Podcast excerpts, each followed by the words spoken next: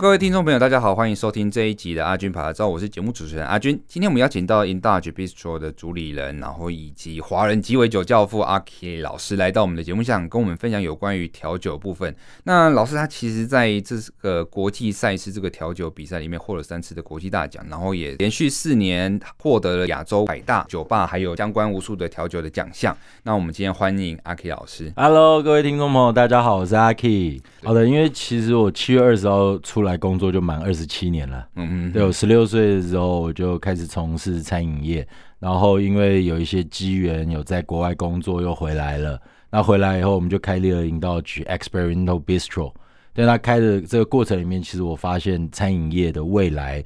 会跟媒体做一个很紧密的结合，所以那个时候我们就开始有所谓的摄影公司啊、设计公司，嗯、对，然后慢慢的去经营我们自己所谓的自媒体，嗯哼，对，然后也是在这个过程里面，我们发现了其实饮食不只是饮食，饮食有更深度的文化发展的可能性，嗯哼，对，所以后来我们也是因为这样子辗转而知道了一些老餐厅，他们可能视为像。荣荣园啊，玩寿司啊，等等的，我们最后就把它收购下来。嗯哼，对，然后一直到近期的时候，我们又看到未来性的东西是什么？就是我们在讲 actual virtual，嗯，实境跟虚拟。嗯哼，对，所以我们的大数据公司的一群工程师，他们开始转型，就开始去做了所谓区块链的这一块事情。嗯哼，对，老老师这样听起来就是非常的斜杠，就是从就是可能调酒一直到区块链。跨了这么大的领域，是，可是为什么你们会有这样的一个就是跨领域的思维？对，因为其实我常跟人家分享说，你走在路上啊，你行经过的一个地方，只要你用心的话，你都可以看到它的可能性。嗯哼，对，所以后来我们就从 Indulge 一个小的 Bistro，慢慢变成了这个集团，叫做 Indulge Life Hospitality Group。对，所以那我们就试着去想说，餐饮能够伴随着文化，怎么样深度的挖掘以后。变成是一个我觉得像是作品或是艺术品的东西，然后很平易近人的融入到人的生活里面。嗯哼，对，这一期也是就是我对于就是呃鸡尾酒这一块涉猎没有那么的深。是，那因为可能老师这样子的一个应该说经营。然后导致就是说，可能在大数据的演算下，我们辗转也得知到说，哎，老师有在做有关于就是线上调酒的课程。是，那其实看了之后，哎，会发现很有兴趣。然后再加上就是，哎，认识了一下老师的经历，发现，哎，老师丰富的经历跟以及把我们就是台湾的很多食材，把它融合在调酒里面。对。那因为其实我相信很多听众对于这一块，其实也可能不是这么的涉猎的那么深。当然也也有很多听众可能是已经有一点点基础了。那想就借由老师的部分来去让大家开始比较说平易近人的接触所谓的调酒。对，那第一个问题就开始问老师说：好，那老师是怎么开始接触到这个？就是走上调酒师这一个，对，因为其实我小时候也是军人子弟啊，是，是，对，然后后来我父亲是军法官，哦，所以那后来他军法官退下来以后，就从事了律师的行业，是，但是那个时候因为一些状况，所以家里面环境变不好了，是，嗯，所以我就没有继续再求学。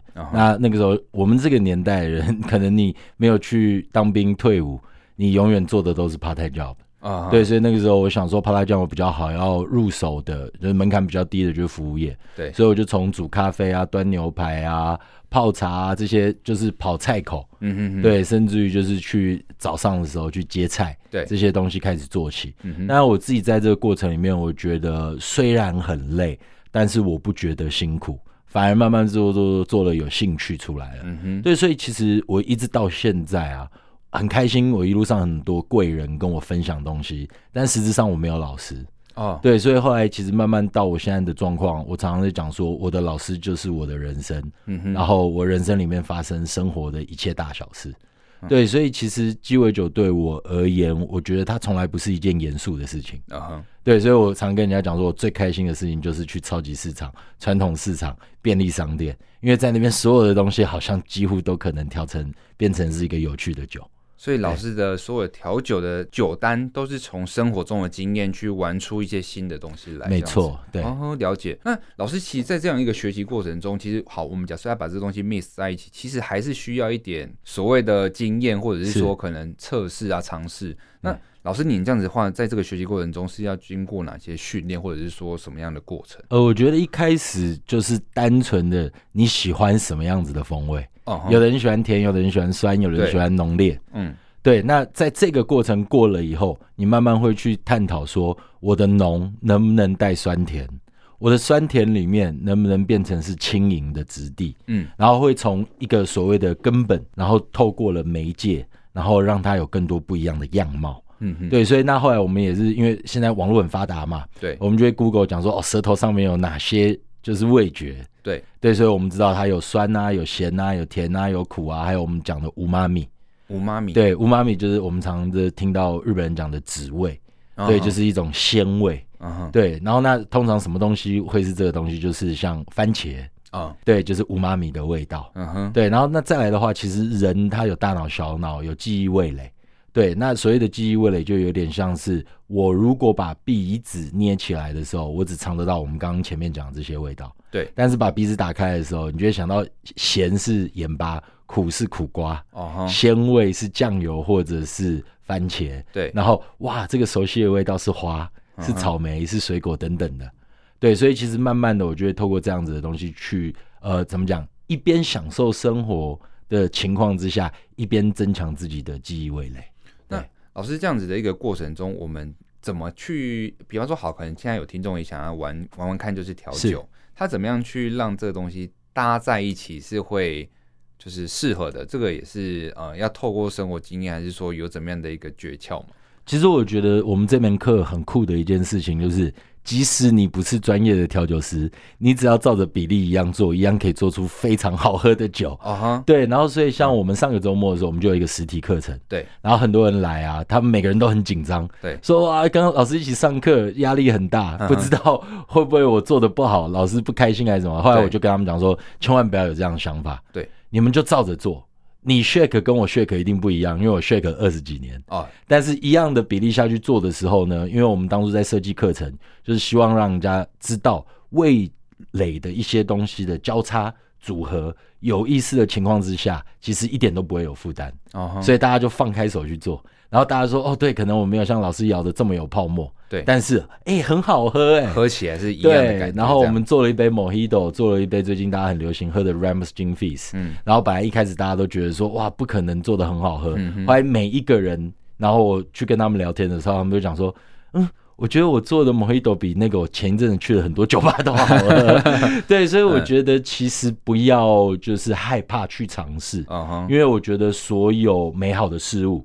都是要透过时间的累积，然后不停的尝试。嗯，对，了解。所以刚才这样综合起来，其实老师有这个调酒的部分，其实有经验没有经验，其实差别在美观上。对，但是实际上它在喝起来，可能只要比例对了，其实是不会差异太大的。对，而且因为其实人都大部分啦，人都知道自己喜好的呃风味是什么。对。对，所以可能今天你看到这个 recipe 的时候，你做出来你觉得好像比较酸，uh huh. 那你可以甜一点，uh huh. 然后不够浓，你可以重一点。了解。对，所以其实我我常常跟我的同事们、团队们在聊一件事情，我觉得没有完美，嗯哼，跟完整这件事情是，反而是尽可能的找到适合自己的东西，了，就是最棒的。了解。对，老师，那刚才在老师的言谈过程中，我们其实知道说，老师他老师您可能是没有经过所谓的专业训练，对。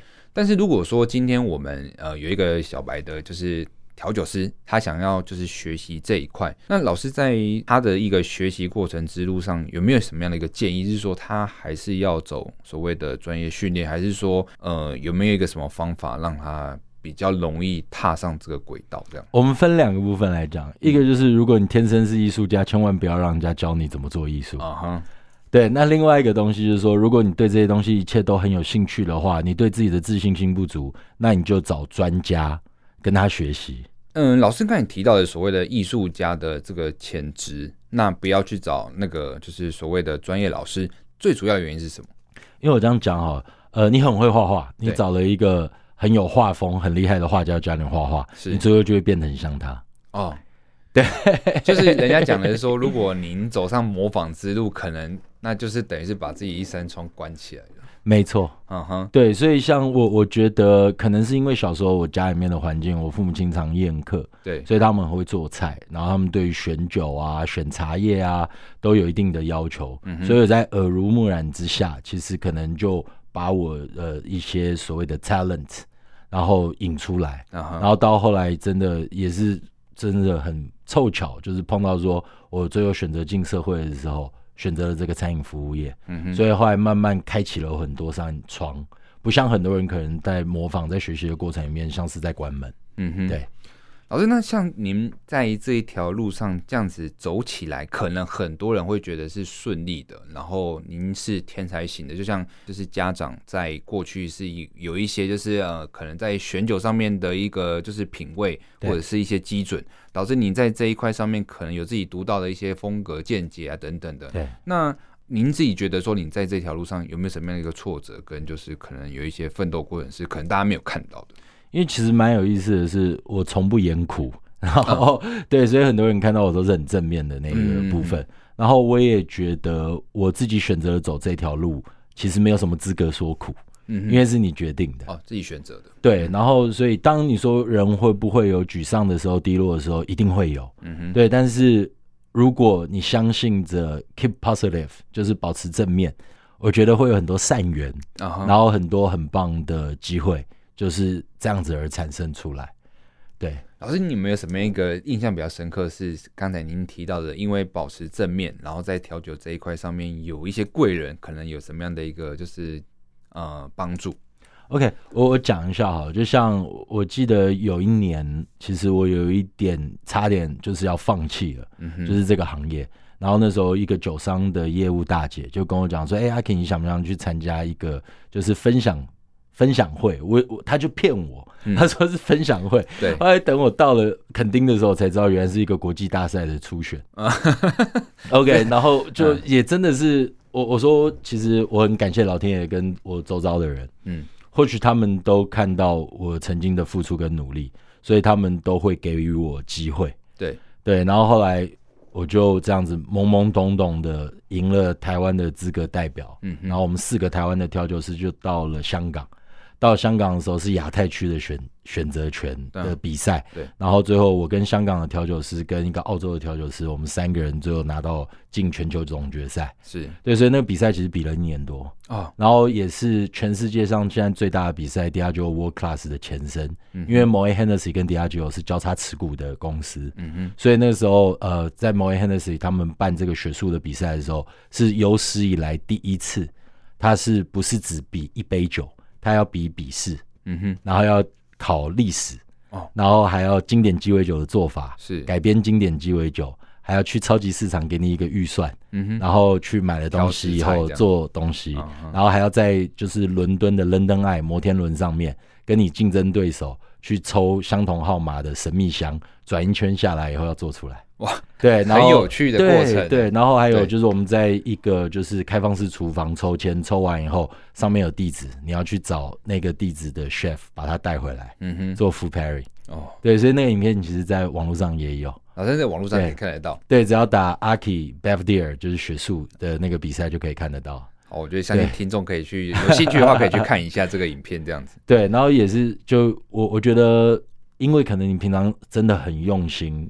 就是在累积自己的东西，嗯哼，所以你去参加比赛的时候，你不像是特地为了比赛而做什么，你是真的在做你日常做的事情，你喜欢的东西分享给别人，所以别人在看到你的时候，他就会觉得一切都很自然，不做作，啊哈，对，然后也是因为这样子，我重新再去认识自己，呃，我应该是一个怎么样的人，嗯哼，然后我选择了这条路，我应该怎么样继续经营，然后走下去。了解，我觉得这个故事也可以激励很多可能现在正在经历挫折的人。其实有时候不是说可能机会没有来，而是还没发生。但是其实就应该像阿 K 老师一样，就是持续的在自己喜欢上面上戏剧那个所谓的能量，等到机会来就是奋力一跳这样。对，那老师看了那么多，就是所谓的调酒师，因为毕竟在同一个比赛场合嘛，那看了那么多人。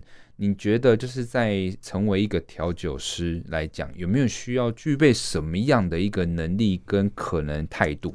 呃，这个我要提到，就是我很敬佩的我们业界的一个长辈，就是王林安王老师。他曾经讲过一句话，呃，不管你做酒的技术或是做出来的酒再好喝，你永远要记得一件事情：我们是在做服务业，我们不是在做明星，我们不是要去当一个明星调酒师。我们是与人为善，乐于为人服务。嗯哼哼，对，所以我觉得老师这句话一直到现在我都非常的受用。嗯哼，对，所以我觉得今天你要做好一杯鸡尾酒，其实是就像是我们在做每一个我们选择的专业的职业，我们必须要花很多是别人看不到的时间去累积、反复的训练。因为我们曾经讲过，专家是训练有素的狗。对对对，所以你一定要花很多时间在别人没有看到的情况之下去把自己准备好。嗯哼，然后在有观众的情况之下。你的情绪不是只有你自己的情绪，还有别人的情绪，嗯，所以你不应该装酷耍帅，很专注的只是做一杯酒，而是去照料别人。嗯哼，不然你的名字为什么职业叫做 bartender？对，那个 tender，然后他们在 bar 延伸出来的东西，嗯哼，我觉得更为重要。是对。阿军在听完这段话，其实我就觉得，哎、欸，其实好像有一点像是我们所谓的心理智商师，然后看到一个客人他可能当下的情绪。然后找到可能他适合他的味道，然后去抚慰他当下那个心情。没错，我相信很多人他去爸喝酒，可能都是寻求一个心情、情绪上面的抒发。是，然后你们刚好当了这样的一个角色，然后去治愈他们的心理。是，对。而且我最近有一个经验想跟大家分享，嗯、就是我去当了一个比赛的评委哦，然后我就认识了一个小男生，他叫 Clade。嗯，然后后来我才知道，原来他白天。是在做白袍医师，oh, 然后他用他自己休假的时候，是找到了一个很小很小的空间，对，去调酒给大家喝。Oh. 所以我很欣赏他，也觉得他很棒。对对，这种斜杠其实都是让人家觉得充满热情，然后看到就是他好像在燃烧些什么这样子，对，对那个感觉真的不错。对，对那老师想请问一下，就是说您自己在获得这几次的国际的肯定。那过去有没有做什么样的一个努力？然后就是在竞赛上有没有觉得是自己是因为什么样的一些关键，然后让你就是有胜出的这个关键因素？这样？呃，因为其实我只有国中毕业嘛，嗯，所以我的语言能力不是很好。嗯，对，所以第一次我去参加国际性比赛的时候都是靠翻译。哦，然后后来我就试着想说，如果今天国际语言是英文，我怎么样能够完整的传达自己的意念是很重要，所以我就逼自己开始学英文。对，然后那在学英文的过程里面，我才发现，你开始听得懂别人在讲什么，你就知道人家想要传递的是什么。所以你会发现，日本人他会很开心的跟你分享清酒精米程度、地酒、古酒做法；法国人会跟你分享，我这是波多，然后这个是波尔多的哪里，然后带出来土壤不一样，葡萄品种，然后你会听到威士忌，他们讲高地、低地、海岛什么等等的。其实你会发现，大家好像都是在讲酒，但实际上，其实酒的背后就是文化。嗯哼，对，所以后来那时候我就开始思考说，我在国外工作的这段时间，我要怎么样让人家看到我的文化？嗯，对，所以我中间休息的时候回到台湾，我就发现，哎，走在路上很多连锁茶店，然后你到了便利商店、超商，有很多开架式的。嗯哼，一些饮品都跟茶叶有关，茶里王啊什么的。对，然后还有就是爸爸妈妈或是我们朋亲朋好友之间茶余饭后。对对，然后后来我就想说，我我可不可以用这个东西，然后来去做出代表性的事情？嗯哼，就像是西方的人用咖啡文化征服了东方，嗯，那东方怎么用茶去征服西方？对对，所以在这过程里面，其实从只是喝瓶装茶，到去走产地，了解哦茶叶。到底是怎么样栽种生长的？然后怎么样不要去做叶面施肥？怎么样友善环境、自然农耕？嗯，然后去做出一个原汁原味的东西。嗯哼，对，所以其实呃，我觉得在这过程里面很棒的是，你看到了事情的本质。我今天其实才跟一群就是艺术家朋友聚在一起，然后他们就问我讲说：“阿 Key，你这个这么贵的茶，怎么在跟我们？”讲话的过程里面一直泡着，我说，嗯，你讲到重点啦，泡茶嘛，对，茶不是就是要泡着，嗯哼，所以很多人跟你讲茶泡一泡就要拿出来，因为它会苦，它会涩，对，是因为它物理代谢没做完，哦，对，所以有很多负面的东西，是，但如果茶的本质本来就是很干净的，你怎么泡它都不会苦涩，哦，然后反而是会很甘醇，回甘，对，嗯哼，对，所以他们今天喝了一个。呃，五百公克的水，十五公克的茶叶，嗯，泡了将近快二十分钟，嗯，然后每个人喝的时候都微笑，吓一跳，就是那个本质是好的，对，没有苦涩酸秀咸，只有芳香柔顺滑，对，了解，老师，那您在就是学习过程中，我发现就是真的很斜杠，就是说，比方说，好，你今天要去了解这个茶，就会跑到那个产地去。对。那老师，你这样子的一个学习过程是有什么东西去触发老师去找这些东西？那个点跟态度到底是？其实以前我很难去做一个总结，或者一句话说完我的行为。但是就大概在几年前，我看了那个爱因斯坦他的电影，然后跟他的小说。嗯。后来我才发现，他只讲了一件很简单的事情。他说：“我不是天才，我只是对所有新奇的事物保持高度的好奇心。嗯” The curious bartender makes something great。我觉得这东西是非常重要的，因为如果你当一对事情或者对于人生已经没有了热忱跟好奇心，其实会慢慢的就是趋于平凡，然后。也不是说平凡不好，而是说你可能对很多事情就会觉得说，啊，这不就是理所当然嘛？对，对我觉得这件事情是非常重要的。对，那呃，老师，我想好奇是刚才你提到的是把茶讲进去，您您有一个就是作品叫做二十四节气嘛？对，那会为什么会迸发出这样的一个灵感？因为其实蛮有意思的是，呃，我们都知道气候变迁的情况之下，对，其实你在都市根本看不到明显的节气。嗯哼。对，但是其实台湾一直以来，我们常常可以觉得今天冷，明天热，下大雨，然后各种情况都会发生。嗯，那因为很多人他没有试着离开都市，往那个原产地走，嗯，没有去往最自然的地方走，所以大家可能都误以为说，其实二十四节气早已经不存在了。但是你只要离开都市，人们就是这么高密度聚集的地方，往自然走。你会发现它一直都存在的，对，所以其实你知道有很多很可爱的学生，他们其实看到我们的宣传片就会留言，二十四节气早就已经没那么明显了。嗯，但是我就跟他讲，我说其实里面我讲过，呃，二十四节气是我看到的，我体验的，我感受的，嗯，我最后呈现给你，嗯，所以这个在都市是不可能的。对，对，所以其实我就举一个小例子。很多人以为洞顶乌龙茶是洞顶 （frozen tips），嗯，但是只有七百多公尺高的地方，怎么可能有洞顶？嗯，对，所以其实洞顶是台语的当 day 啊，是因为土壤非常的松软，所以你的脚要插到土壤里面以后叫当 day 爬上去，那个是洞顶的由来。哦，OK，对，所以其实有很多东西，我讲说很多种媒介，对，但是把媒介去除掉了以后，看它的本质，嗯哼，你可以看到二十四节气就在你身边，嗯哼，对。所以有时候就像有一句话常来讲，有时候不是没有美，而是缺少发现。没错，就是大家其实对于生活，可能就是因为工作的关系，或者是因为好念书也有压力啊，所以慢慢的好像对很多事情不会想去多了解，会想休息。对。但其实有时候，像我们假设真的对一件事情很有兴趣的话，反过来去对很多东西的本质去了解，你才会发现，哎、欸，其实很好玩，而且实实质上是有一些连结的。对，嗯哼，对。老师，那想请问一下，是说你们做了那么多酒，那问个比较好玩的是说，老师自己本人喜欢喝什么酒？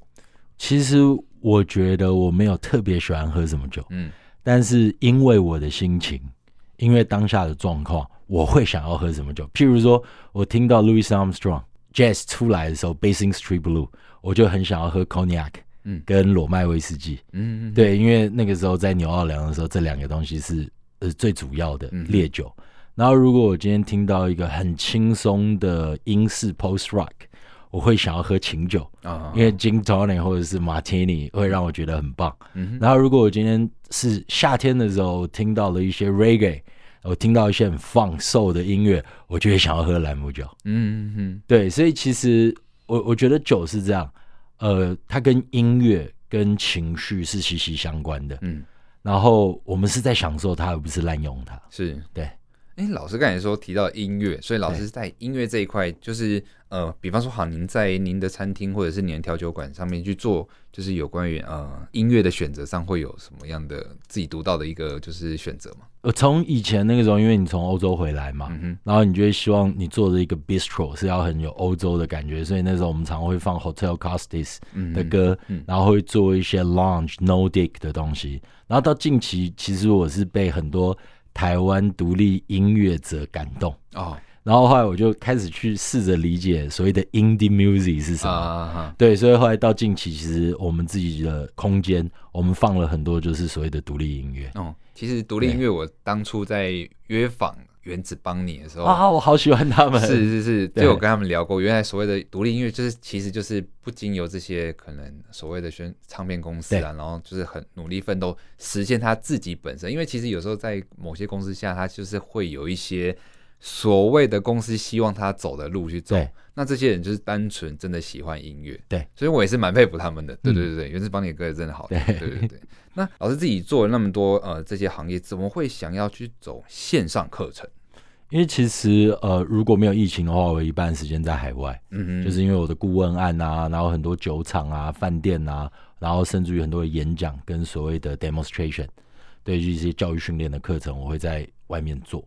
对，那因为受邀嘛，嗯，那后来因为疫情的关系，我觉得我很感谢 PPA，他们听进去我的话，因为其实他们。来找我的时候已经是两年多前的事情，然后那时候我是拒绝的，嗯嗯，因为我觉得他们没有一个理由让我想要去做这件事情，哦，对，然后后来他们又重复的回来找我，再加上我的同事 Alisa，她很积极的，就是协助我去完成，就是因为他跟我工作过，知道我想要表达的是什么，嗯嗯，然后完成了这个所谓的准备工作，对，所以那个时候我还记得我一句话帮他们洗脑。然后大家就我很感谢他们，每个人就拼了命的帮我把线上课程做好。嗯哼，我讲说，或许这对你们来说是一个阶段性任务的 project，但是它对我来说是我人生的一部分，是一个作品。对，所以那个时候我们就请了专门拍摄电影摆拍的美术设计。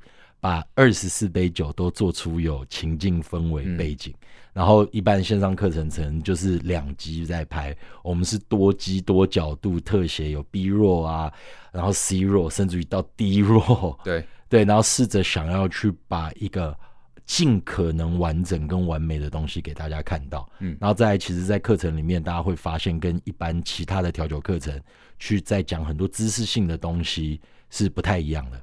我尽可能的是去用说故事的方式，告诉你一杯酒背后的文化，嗯哼，怎么样发生的，对，然后很轻松的让你学会一件可以帮你生活做加分的事情，嗯哼，对。然后我可能对酒没有这么的有就是见解，是，但是我对影像真的跟美感这一块有一段时间就是长期在深耕了啦，是。所以当初我看到那个就是老师的课程的时候，我有点吓一跳，因为那个真的不仅在灯光上面，还有那个他的背景的调整，就是老师，因为老师本身这个教学一定是厉害的，但是在他整个场景的布灯也好，或者是镜位的这些捕捉都好，真的会觉得说团队是有真的花很多心思在上面，对，必须讲，而且那个摆盘啊什么的，那个一看就是专门在拍商业摄影的去做摆盘。对，真的花很多心思。对，所以一看到之后，哎、欸，就很很有兴趣，想要去听听看老师上了哪些课。然后后来就是借由这些，就是可能，呃，这这只是一个核心啊，一个触发点。对。然后再看到老师很多就是有关相关的讯息，然后再认识老师，就觉得，哎、欸，哇，老师真的这些经历，还有就是过去的一些点点滴滴，会让人家觉得非常的敬佩。对，谢谢。那老师，你这个课程有没有想要传递什么样的一个精神？呃，我其实最想传递的就是走出都市，然后走进自然，看见台湾的美。嗯哼，然后你会觉得我们身为台湾人是很骄傲的一件事情。嗯、老师，那所以，哦，我最后一个问题问老师，就是说，老师自己在调酒上有没有自己的所谓的座右铭或原则？A less is more，越少就是越多，越少就是就是越多。嗯嗯，对，所以其实我们。常常会把一些经典鸡尾酒重新架构，是，但是就是拆解了它呈现的样貌，嗯，但是不过多的去就是增添不必要的色彩，是。对，然后让人家觉得它很接近你，嗯，然后只是在一个不一样的时代之下，用了另外一种方式在跟你做沟通，嗯哼哼，嗯，了解。然后我可以额外再多打个岔，好，老师之前在百灵坛有一个类似像代言。对，然后那时候我有有一段话我我很印象深刻，对，因为我自己在摄影上面也碰了很久，那时候好像是讲说一一个人一件事一辈子，对对，我觉得这个 是不是也是老师现在对于就是在调酒这一块上面的一些想法跟原则？对，因为就像刚刚其实阿军有问到说你怎么后来有这么多斜杠，那都是因为一个人一辈子做好一件事情以后，通一则百。哦，懂。一以贯之，用这样的一个精神跟态度去看待更多事情，没错、嗯。对，好的，那今天节目进行到这也算进入一个尾声，我们很开心邀请到阿 K 老师来到我们节目现场，跟我们分享有关这么多他自己有关于调酒之路跟这些相关的知识。谢谢阿 K 老师，谢谢各位。